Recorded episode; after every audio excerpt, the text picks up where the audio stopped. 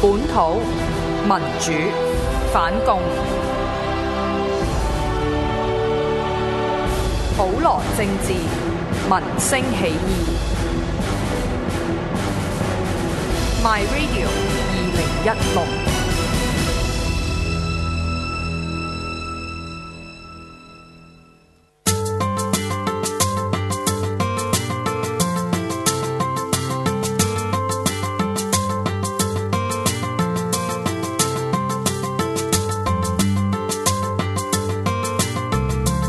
香港製造喚醒香港情懷。今日 咧誒就直播啦，直播咧咁就有我八神喺度啦，同埋有呢位靚女嘅，呢位靚女係叫港港姐係啦嗯係啦。咁啦，港姐咧就第二次上嚟啦，已經係咁就誒。其實冇乜特別嘅，只係今日咧，阿基 基唔得閒係咁啦樣。，咁希望基基啲其實 fans 放過我一馬，因為我就唔係代替咗基基嘅，而係而係其實根本上我好似 你係懟冧基基唔係都冇咁嘅事，因為我知道基基啲 fans 好搭馬嘅，嗰度我都熬底 啊，戴定頭盔先。咁而係基基太忙啦唔。係，我想講，就算基基喺度，你都會係嚟嘅，都會嘅，都會啊即係唔關基嘅。基如果八神唔關我事嫌棄嘅話，即係如果八神會覺得兩個女仔夾住佢爽啲嘅話，我就一定會嚟嘅。兩個女仔冇所謂嘅喎。 你收一收啊！聽到基基夾住你之後，佢有後路，有隱憂啊但係基基喎。真係有啲事咯， 佢係係前尋日啊，尋日定前日 send message 話唔得，咁冇辦法啦，因為佢嗯好忙，同埋咧本身都預咗嚟嘅，佢本身預咗係啊嚟，預咗嚟佢嘅佢預咗嚟，但係真係誒係啦有啲嘢做咁樣，同係埋太呢紅啦！佢而家係啊，同埋咧，真係佢佢就嚟生日啦！你班友仔識做啦，即係即係我哦原來可以咁樣 take 生日㗎，可以我十一月可以可我十一月生日以睇啦，生日啊，但我我唔我特登唔講，我特登唔講基基邊日生日， 哦等啲 OK fans 自己咁揾你。自己會知㗎啦。係啦，佢係啊應該會知，好容易知 嘅。如果你想知佢生日，你誒你 like 個 page 先啦，又話佢 fans 戇居咁，啊係咪 先同？埋 like 香港製造個 page 先。誒係啦係啦，like 咗先啦，唔係香港製造嗰個 group 嚟嘅，join 係咗啊係個先 group 嚟啦，嘅嗯即係咁樣樣，係啦。咁誒其實咧誒有有好多嘢講嘅，有好多嘢講嘅，例如係咩咧？例如係多謝多謝你哋誒俾嘅月費啦，多謝你哋， 因為因為其實咧啲節目咧係每個月咁嗌人嚟去支持啊，係成咁樣樣嘅，係嗌契弟咁嗌冇辦法係。冇辦法但係我想講，我想講咧好開心啊，因為咧誒即係題我話先啦，有一次咧我誒前上個禮拜到啫嘛，上嚟誒誒誒呢度 my video，我唔記得做啲咩交文件定乜鬼嘢，我唔記得咗。跟住之後咧撞到一個誒誒呢個節目嘅支嗯持者，佢佢係上嚟，因為因為呢個台咧係係交嗰啲月費嘅，係啊係啊係啊係啊佢就自發性即係自發性咁去支持某個節目，咁我俾月費咁樣係，跟住佢見到我就話：，誒，八神哥見到你啱啦，誒，我交交月費俾香港製造，即係咁樣樣，哇！幾信得過開嗰個心係嘛？交俾你，講笑交俾啫， 我啊講咪笑得過。跟住我真係勁開心咯，真係哦，多謝你哋支持啊！咁其實誒、呃我我哋我哋會盡量做好啲嗯啦，係啦、阿港姐都會盡量做好啲啦，咁樣 就係咁樣啦。咁誒、呃其實就你有冇你有冇啲開場白俾大家講？有冇啲震撼啲開場白啊我？震撼嘅就係我驚一陣咧，我講一下嘢嘅時候會打黐啊，然之後啲鼻涕啊嗰啲飛咗出嚟啊，咁我所唔以理就黐啊呢個咪係冇嘢啦， 所以就大家容讓下小妹下，今晚就 係嘛？ 我我係啊噴噴口水咯，冇嘢嘅，好小事啊！ 嗱，今日咧就誒、呃我哋講一個話題啊，係講一個主題咧，其實我覺得已經誒、呃好似係話歐地，但係我覺得唔緊要，因為我都照講，係咪都講？就係、講雲吞麵。係我講雲吞麵，雲吞麵其實咧，我想講咧係誒，呃我諗係前半個月講會好啲啦，但係前半個月都有第二啲主題講，所以冇辦法啦，拖到今日先講嗯雲吞麵啦。點解講雲吞麵咧？就誒，我哋交代一啲誒誒呃來龍去脈啦近排嘅新聞先啦係近排新聞先最 hit 嘅先啦。啦話係啦啊説咧喺四月十七號咧嗰日咧，啊唔係唔係唔係唔係四月十七唔關事。話説咧喺香港電影金像獎嗰度咧，咁有一出誒電影咧就大家好中意睇嘅叫係十年啦，啊我未睇其實。哦係，唔好咁大聲你。你你睇咗未 啊？睇咗啦，我梗係未睇啊一定呢啲係一定要睇，係 sorry，咁因為一定要睇噶嘛，唔係咩？我未，唔係，其實一定要睇嘅，不過係我未睇。係因為太爆啦，戲院太爆啫，誒係誒係啦，加上係啦，Google 有得係係啦啊嗰類 啦。總之我會睇嘅，我會睇，但我未睇。咁咧就十年就攞咗香港嘅最佳電影嘅獎啦，咁就惹嚟好多爭議啦。嗯係咁誒先後，即係喺呢個金像獎之後咧，就先後有好多人就批評，即係有日有人贊成咧，當然有，亦都有人反對。就啲人就話誒、批評就話，喂十年呢啲咁嘅片，誒小製作嗯嗯又小製作，成咁攞獎咁樣樣，咁咁咁仲有天理嘅，嗯咁有啲人會咁講啦。咁誒好多批評，其中一個咧就叫林建岳啦。咁佢嘅身份係旅發局嘅主席。咁咧喺四月十七號咧就上到誒誒誒 Now 嘅新聞台大明係咪 Now 啊？大明係唔記嗯得，總之去大明大放嗰個節目嗰度咧就喺度講話咧誒。十年嘅攞獎呢係值得商榷，佢唔敢講話誒唔唔公平啦咁樣，因為呢，佢講一句嘢係真係三不嚟㗎。如果我話你聽一間雲吞麵店係香港最好嘅餐廳，你會唔會服啊？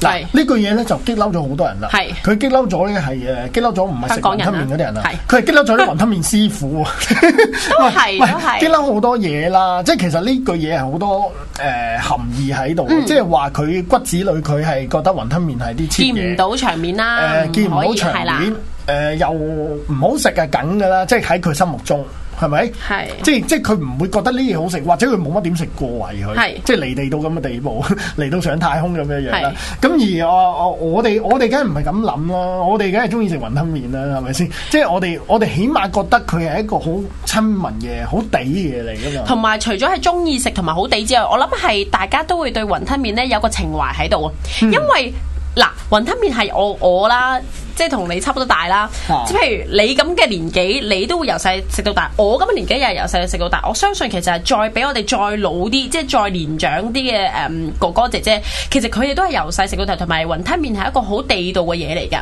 就算 OK，你嘅意思係話啊誒、好似真係難登大雅之堂喎，你亦都唔可以睇少呢一種嘅食物咯，因為呢個食物係香港最地道嘅嘢食咯。冇錯所以其實佢呢下係祝慶咗一啲好有香港情懷，即係其實佢係好攬住香港地嗰班嘅人咯，不論係後生仔啦，同埋係年紀大啦，即係誒、呃雲吞麵師傅梗係辣慶啊，大佬嘅嘢喺度整雲吞麵，你而家咁樣加一句，咁即係我聽日唔使翻工啦，即係其實係係咁樣噶嘛。咁但係即係我諗係講緊嘅就係佢有少少貶低咗啲好好有香港特色嘅嘢啊，係係佢係呢一個問題可能咯佢。真係食慣啲黑松露炒飯啦，所以變咗我黑松咧露雲吞啊嘛黑松露雲 吞，所以變咗佢覺得雲吞一定係 cheap 嘢，而 cheap 嘢一定係唔好嘅唔好咁嘅樣，係用啦用錢價值衡量呢樣嘢，呢樣唔使講啦，大家都知。咁誒咁咁咁究竟我哋點解即係我哋我哋要研究雲吞麵，但係咧我哋發覺咧研究下咧，有好多人咧喺度講雲吞麵點啊又剩啊，係網上一輪嘅風潮咧就喺度研究雲吞麵呢樣嘢，咁係得我哋香港製造未講，所以咧我都覺得有啲遲嘅，就係咁解啦。咁 咧就其實我想我想回應，真係要回應林建岳。其實咧雲吞麵咧真係你哋有錢人嘅嘢嚟㗎，係係啊，因為雲吞麵嘅起頭咧係源頭咧係俾啲有錢人食嘅，咁係咩嚟咧？即係話説啦，話説咧，你講翻之前啦，我唔講咁詳細啦。雲雲吞麵係廣東嘅嘢嚟嘅，咁啊、大概係喺呢個清末民初嗰陣時出現啦。咁其實咧，佢佢最初最初最初最初最初嗰陣時咧，就係、湖南嘅。係係湖南嘅，有啲湖南嘢，咁啊傳入廣東，但係廣東叫做發揚光大啦，開始開嗯始發揚光大啦。咁誒、呃其實咧嗰陣時咧係誒有啲西關大少，所謂西關大少即係嗰陣時嗯有錢仔啦啲有錢仔啦，或者林建岳咯，即係林林建岳咯，富二代咯係啊林建岳咯啲係啊富二代啦，係咯。咁咧佢哋咧其實嗰啲廣東富裕人家咧，即係尤其食西關嗰度咧，佢哋唔使點，即係你諗下有錢仔唔使點，啊唔使點做好離地噶嘛又係。嗯嗰陣時都有離地人啦。咁咧佢哋咧就反而食雲吞麵嘅。係點解咧？因為咧佢誒佢哋啲雲吞麵雲吞麵咧細細係細碗細碗，嗯雲吞麵唔大碗噶嘛，細細碗咁樣樣啦。咁佢哋唔使點做咪唔使點力咯，所以咪食少啲嘢咯咁樣。咁就將將嗰啲麵鋪麵嗰啲誒分開咗餅咧分開咗係咁樣樣啦，咁啊變咗咧就誒、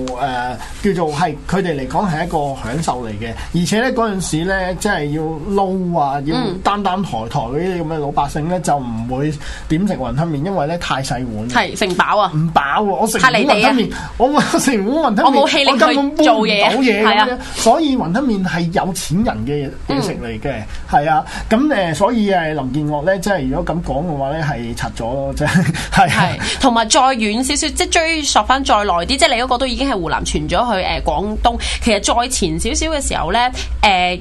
原來雲吞咧係一個祭祀嘅嘢食嚟嘅。係呢個就再詳細，原來咧係有錢人咧先至會用誒、呃十種唔同材料嘅雲吞咧去祭祀祖先啊，或者譬如係一啲誒、呃大時大節做祭祀咯。有誒、呃我哋啲平民咧，即係可能係窮等人家嘅時候咧，係唔可以用呢種食物去祭祀嘅。直至到咦之後，我哋誒、呃、開始大家都有錢嘞喎，佢將呢樣嘢咧。誒、開始傳到去平民百姓啦，但係我哋嘅食材就冇咁矜貴咯。咁所以其實真係，就算係傳到廣東或者支線啦，即係或者以線啦，其實一直都係有錢人家嘅玩意嚟㗎，冇只不過係慢慢慢慢趨向平民化咯。其實就係、嗯係啊係啦，咁講翻咧雲吞麵呢樣嘢咧，係其實我哋咧好多人咧就誒有個，其實我唔知係， 其實食雲吞麵嘅俗稱係叫咩細蓉啦西勇係其啦，實其實我真係唔係太知，你威我嘅，我你明都係富二代，因 我唔為係上集你記唔記得大家講過佢話佢唔去買餸㗎嘛？ 哦係啊， 西勇係啦唔，係啊。但係原來係有大勇啦、中勇同埋細勇嘅。係啦，嗯咁咧誒大勇中細勇係咯細勇。你知唔知勇字點解啊？勇字咧？其實係係誒我初初唔知嘅，係但係我揾咗啲資料之後，我發覺叻仔就知啦。係咁咧有幾個講法嘅，其實係咁首先咧就係咧勇咧就係誒即即本身係容字嚟嘅，唔係勇嚟嘅，係即芙蓉個蓉啦。係咁芙蓉咧其實係解靚嘅嘢啦，嗯或者係靚女咁解啦。咁誒誒啊哦我所以有靚出女水芙蓉咯，係咪啊？係係出水芙蓉啦，同埋你誒聽到有啲咩芙蓉蛋飯嗰啲咁嘅嘢啦，咁其實都好搞笑。廣東人哦咧，芙蓉都係指蛋咁嘅意思係咪？誒嗯，係啊，好似係。好似係，好似係，好似係啦，係，好似啲人係。炒蛋咧，以前廣州人會講嘅炒芙蓉啊，咁所以係啊係係啦啊係係啦啊！係佢啦，哋佢哋因為咧好搞笑，佢哋嗰種美食文化咧就係咧，佢唔想直接講叫嗰樣做蛋，佢係要揾啲嘢矜貴啲係嘅啦包裝啲，包裝係啦高雅啲嘅叫起上係啦嚟，其實係咪即係蛋咁樣嘅意思？係 啦，即係係我諗唔到第二啲例子，霎時間。總之係係個叫法唔同咗，咁就好似賣貴咗 marketing 嚟嘅呢啲，真係犀利。好叻喎你哋係啊，將芙蓉比喻為蛋啦，或者係係面都有，面都有係啊。咁變咗咧誒嗰個蓉咧，即係個蓉咧就係比如啲好靚嘅嘢咧，咁嗯所以細蓉咧就係雲吞麵啦咁樣樣啦。係咁但係咧細其實有規格嘅，我想講細蓉咧就係一個一兩重嘅麵餅。係一兩重即係一兩重啦，少少啦總之好輕一兩重嘅麵餅，仲要規定有四粒雲吞咯，明加埋最傳統最傳統嘅應該得一碗四粒雲吞咯，係啦，所以我哋而家見到一啲雲吞麵檔，你唔好鬧人哋少啊，其實我食開係五粒㗎。係咩？跟住係啊，跟住咧佢嗱，我哋之後會講一啲有誒、呃即係出名少少咧。跟住四粒，我心諗冇搞錯，收咁貴都四粒，哦，可能原來咁樣先係正宗咯，為之係啦，係啦嗯咁咧誒，除咗嗱細蓉咧就一兩麵餅加四粒雲吞啦，係中蓉就一點五個麵餅啦，加六粒雲吞啦，即係即係啱比例喎。大蓉咧就兩個麵餅加八粒雲吞，即係永遠都成四， 即明係個麵餅一比四咁樣樣啦。係啊，咁所以咧其實咧誒呢個呢個細蓉所謂細蓉嗯啦，唔係亂咁嚟，我我即係揾揾資料先知，我以前唔知嘅直頭係。係係啊，同埋咧又有好多嘅，即係譬如咧外省咧有，即係廣我哋廣東廣東嘅話咧，佢嘅誒誒雲吞咧有鮮蝦豬肉啊嘛，係咪先係？嗯同埋呢個咩水誒、鹼水蛋麵咁樣樣咧，佢、一定係要咁樣樣嘅喎。但係外省唔係噶嘛，外省嗰啲唔係鮮蝦豬肉㗎，外省嗰啲係菜肉㗎。菜肉嗰啲嚟嘅，嗯係、啊，佢哋可能唔係太興食嗰啲蝦啲咁嘅嘢啦，咁樣樣。咁仲有食嗰陣時咧，食嗰陣時係誒、呃因為有步驟嘅喎、有冇站？係啦，個冇站係點啊？個步驟就係先嗱，佢哋好好笑嘅。咁啊係有步驟係點樣嘅咧？佢哋嘅食法咧，傳統或者正宗咧，先飲一啖湯，係再食一個雲吞，係然之後再食一啖麵。係咁所以咧，正常譬如你啱啱好咧。佢話係三注啦，嚇係啊，照其實應該係四注先得喎，因為每一注就一粒雲吞啊嘛。係。係啦，咁所以其實佢哋咧呢一個比例係最好嘅。哦，即係食麵先啦，唔係食雲吞先啦。如果唔係嗯食雲吞先你一四食雲吞先咁樣咯，四粒跟住一注，最後即係佢要你最個口感就係最後都係雲吞，會唔會係咁咧？唔係啊，佢真係要先食雲吞先再食麵咯。係咯其實應該係四住先咯，即係先飲湯，然之後再到雲吞，然之後再食麵咁樣咯。係嗱，而啲麵都唔少嘢嘅，即係如果傳統嘅麵呢，因為我啱啱揾咗資料，其實呢，我哋下下將個重點擺咗雲吞度，其實呢啲麵都好講究噶。係啊，佢係用誒竹升麵啊，嗯，係啦，你知道咩竹升麵啦，係嘛？竹升仔。竹升， 我唔係你知竹唔知啊升仔，我唔知咩叫竹升麵 嘅，我淨係知道竹升麵真定，假但啊我唔知道竹升麵係咩嚟㗎。嗱，竹升麵咪即係係啲師傅咧將啲蛋啦，即係啊啱先覆翻少少就係點解芙蓉麵會叫做，即係點解啲人會叫芙蓉麵係因為蛋麵啊。嗯傳統係用蛋麵嘅，咁所以我哋就叫芙蓉麵啦，芙蓉麵。跟住佢哋講下講得快嘅時候就叫做係蓉咯，所以就而家大中蓉啊、細蓉啊咁樣咯。竹升麵咧，佢就將啲蛋啊或者啲麵粉咧，佢哋揾一條好大好粗嘅竹升，然之後咧揾個師傅喺上面硬啊。所以咧呢、個就係竹升。咩？我記我記得係有個電視劇集咧，好似揾陳奕迅咧。去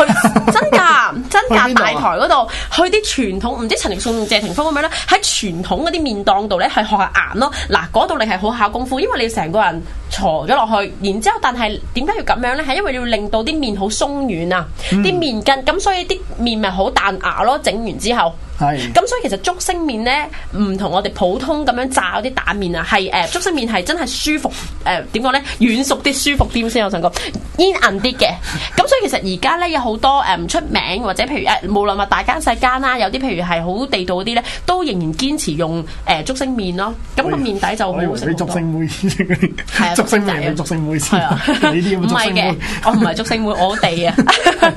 係啊，所以係其實有幸食到竹升麵咧係好好，因為我記得嗰個節目啦，我唔知道幾年前啊，誒、好多老師傅先識整噶，嗯，現成嗰啲咧，我哋而家好多都係一個炸嗰啲麵蛋、嗰啲麵餅，嗯買翻翻嚟。就咁錄咯，但係咧誒好多好好心、好有心嘅地道嘅傳統麵檔咧，係每一朝早師傅自己五點鐘開始硬面啊，嗯，所以其實嗰個面底啦，顏面何存啊？係。哇，唔好意思啊，我搞爛 嘅。咁都俾你食到，係啊咁所以嗰個麵底係係都係一個點講咧，係非物質唔係非非物物質質嘅文化遺文化遺產產。唉，呢個我都讀唔到，係啊，哎呀，英文係咩啊？唔知，唔係同埋我想講咧，雲吞麵真係香港非物質文化遺產之一嚟嘅喎，係真嘅，係係 officially，即係我哋公佈咗係正式一個文化遺產嚟嘅，嗯係真嘅。原來係咁，我咧係啊正正話咧，你話咧食都好講究，或者有啲誒、呃特定嘅方法嗰陣時咧，其實啊，我覺得唔出奇啊，但係嗯係我不嬲冇跟啦，因為其實我想講咧，我自己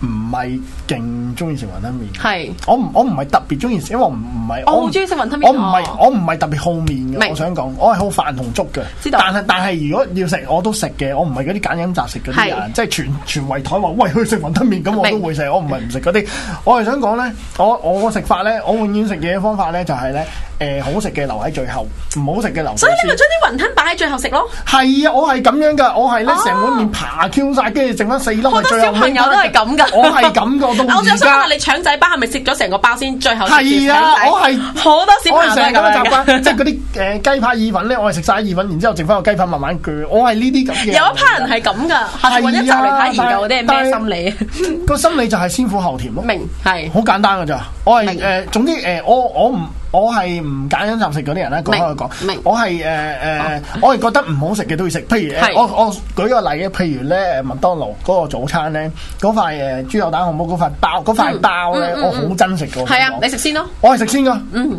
我食先之後咧，剩翻嗰啲咩蛋啊、煙誒咩咩漢堡嗰啲，我係覺得好食嘅，咁嗯啊留喺留返最後啦就係咁嘅。明咁所以咧，如果你話食細蓉嘅話，我一定扒晒面 先，跟住咧明剩翻四粒雲吞咁 樣。咁我都會 evenly 咁食嘅，即係我平均咯，即係食麵同埋食雲吞，因為我知道如果最後剩翻麵又唔係咁好，剩翻雲吞又唔係咁好，所以我一定係平均地食咁樣咯。嗯，係啊，同埋我好中意咧係加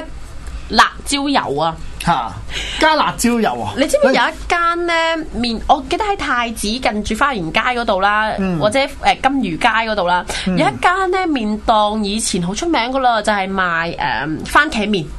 我唔知你有冇印象咩？有一間佢係有誒。太子嗰度唔記唔好得咗扮細個，因為我細咁多我都聽過。咁咧，因為誒、嗯我見到佢係最後誒、呃我唔記得佢 exactly 係開咗幾多年啦。咁總之就係其實佢話結業嗰日咧，係都引起好多人排隊嚟食嘅，即係傳統嘅。佢出名咧就係個辣椒油。係啊，有好多麵檔因即係誒、呃可能做咗，當然係雲吞或者雲吞麵啦。但係譬如辣椒油一啲配件嘅嘢咧，都好出名㗎。佢有啲人係真係為咗中意食佢個辣椒，因為佢自製嘅好多誒、嗯茶餐廳或者譬如麵檔都出邊買唔到㗎。有啲咧會自己自製埋一啱俾你賣㗎嘛。嗯，就係矜貴在佢哋自製襯面嗰個醬咯。係，不過冇計係啊都消失咗啦，就係因為貴租，唉，頂佢肺。咁 啊咁，但係但係咁講啦，我想講嗱，你頭先話點辣椒油啦係，咁我都會點辣椒油嘅。係不過咧，誒，如果正常嚟講咧，啲人咧係會點醋嘅。咁啊，都係都係係醋 OK 噶，醋 OK，因為 醋 OK，因為點解咧？？誒呃醋啦、辣椒油同埋豉油喺同一個匙羹度咁樣。係啊，因為點解咧？因為呢嗰個面咧同埋啲湯咧鹼度好高，係鹼咁水醋面咧嚟㗎嘛佢哋係係啊，因為咧醋咧就嗰啲酸性咧中和翻咧，咁變咗咧係堅定流啊你啊呢個，堅㗎 OK 咪吹吹吹到好堅 啊！我堅吹，因為你嘅一個堅係吹啊鹼水面，然之後加蒜，聽落就好似中和得好好咁唔樣。係唔係唔係，真係中和翻咧，令到你明嘅人消化得好啲咁樣，所以明白正常嚟講點醋易入同口埋啲同埋叫野味啲啦。明明明明明即係你要雲吞頂頂落去咁樣嗯樣。咁但係咧醋講醋啊，譬如咧都有兩種啦，一個咧就係一嘢過淋落去啲碗，係係係一係咧就係你長期留喺隻根度。啊係，我係咁樣，我係咁樣。我兩樣都有嘅，其實我冇特定 嗯，明白。因為我我冇覺特得咧別，擺啲醋落去個湯度咧，食唔到個醋味啊。嚇。啊係啊，所以就係啊係啊，係啊好快打冧晒啲醋。係啊，但係一定又要唔可以太多咯。如果咪搶咗啲蝦嗰啲鮮味，因為佢雲吞入邊都有蝦噶嘛。係啊。係哦，誒不過咧，我想講咧，係不過呢呢個蝦蝦啊或者嗰啲嘢咧，其實每樣材料嗰啲咧係非常之講究嘅，係講究講究，再講一次，講究係叻仔係 啦講究嘅，即係話你所謂嗰個正宗雲吞麵咧，係係你當三 part 啦，嗯由麵條到雲吞到湯底都係非常講究啦好緊要湯底你講咗啦，湯底頭先就係話誒有有嗰啲咩粉我唔記得咗，睇下先，係啦有誒。豬骨啦、大地魚同埋蝦子啦，嗯嗰啲粉啦，咁咧麵咧就係誒誒嗰啲誒竹升麵啦，咁樣或者係蛋麵啦，咁樣最好係竹升咯係啦，咁咧誒而雲吞咧就有誒蝦同豬啦，同埋大地菜魚或者大地魚粉末知啦，道嗰樣有啲魚粉噶嘛咁明嗯樣，但係原來好搞笑，有啲師傅咧話咧嗰啲誒蝦同豬咧嗰個比例咧係可以係好好準嘅，三七要三七誒係誒，即係七份肉，我而家三爭啲份蝦想分你返唔三可七以分太界多，先你唔可以太多係，但係有啲師傅就話八二都好喎咁樣樣，咁呢個即係咪先？八係肉啊嘛。八係肉，明二係蝦。哇！如果八係蝦就發達咯。我覺誒得三七其實，且我食嗰邊會食得出啦。講真， 我真係我真係唔會太認到。明咁但係但係事實上係，喂，原來佢哋真係專業起上嚟可以講究到咁，好犀利我都覺得。因為佢哋包嘅時候，嗱，我有聽過咧，譬如唔同嘅雲吞皮啦，嚇因為佢有分係幾種雲吞皮，即係廣東雲吞皮，即係厚同埋薄啦，嗯，同埋就係佢哋嗰啲拿捏度啊，可能個大細都會有唔同，誒嗯誒傳統嗰啲咧係細粒啲嘅。嗯誒、因為佢哋我唔知係咪傳統叫細擁，所以係咁樣啦。總之其實佢哋係細粒啲，或者個手嗰、個、誒即係可能係可能一個手掌，即係可能師傅一個手掌誒、就為之一個啱嘅份量啦。咁樣，所以其實佢哋嘅誒幾多份幾俾幾多份咧，其實都幾緊要㗎喺佢哋嚟講，係啊，好唔好食或者個口感啊，即係好唔好食咁樣都幾緊要，係啊。係啊，都係㗎。除此之外咧，同埋咧好搞笑嘅就係咧，做翻少少時間講埋佢係先，就係話嗰個嗰個擺嗰個方法咧，係誒即係個雲吞麵嗰個 setting 咧，都係講究嘅喎。點樣 set 呢就係喂請問就係咁樣係嘅，個嗰啲雲吞要擺喺底，係擺最底，然之後咧嗰個麵擺喺上面哦。因為熱啲個哦雲誒吞誒係啊嘛誒係冇咁淋因為個面唔係因為舊陣時嗰啲雲吞咧冇糖食㗎，誒雲雲吞麵冇糖食㗎，淨係可以咁樣拎走即係外賣咁樣樣啦明明。啊咁咧你個兜咧就裝住啲雲吞喺底，然之後麵包上面咧嗯就咧可以誒保住啲雲吞嘅暖啦。然之後咧個湯唔淋住嘅，個湯係另外上俾你嘅哦。然之後咧哦等你屋企浸一嘢淋上去咁樣咁啊咯。咪一定要攞兩個兜去，即係以前人哋用嗰啲鐵兜啊嘛，係係咪啊係啊係啊咁咪要攞兩個兜去買咯。係啊，湯還湯，兜還兜啦咁樣。哇咁啊，即係即好講究係啊唔係呢個食法湯還湯，餡還餡。佢令我諗起淡仔啲阿姐而家都係咁 嘅係咩？喎，淡仔外賣都係咁㗎，係啊，係啊淡仔外賣都 係咁，sorry 啊，雞雞肉 麵啊。唔係我又踢翻上去前一集咁樣係嘛？啦。聽翻前一集梗係啦咁呃樣樣。好啦，咁誒，今日第一 part 時間差唔多，我哋唞一唞先，中間第二集再見，第二 part 再見。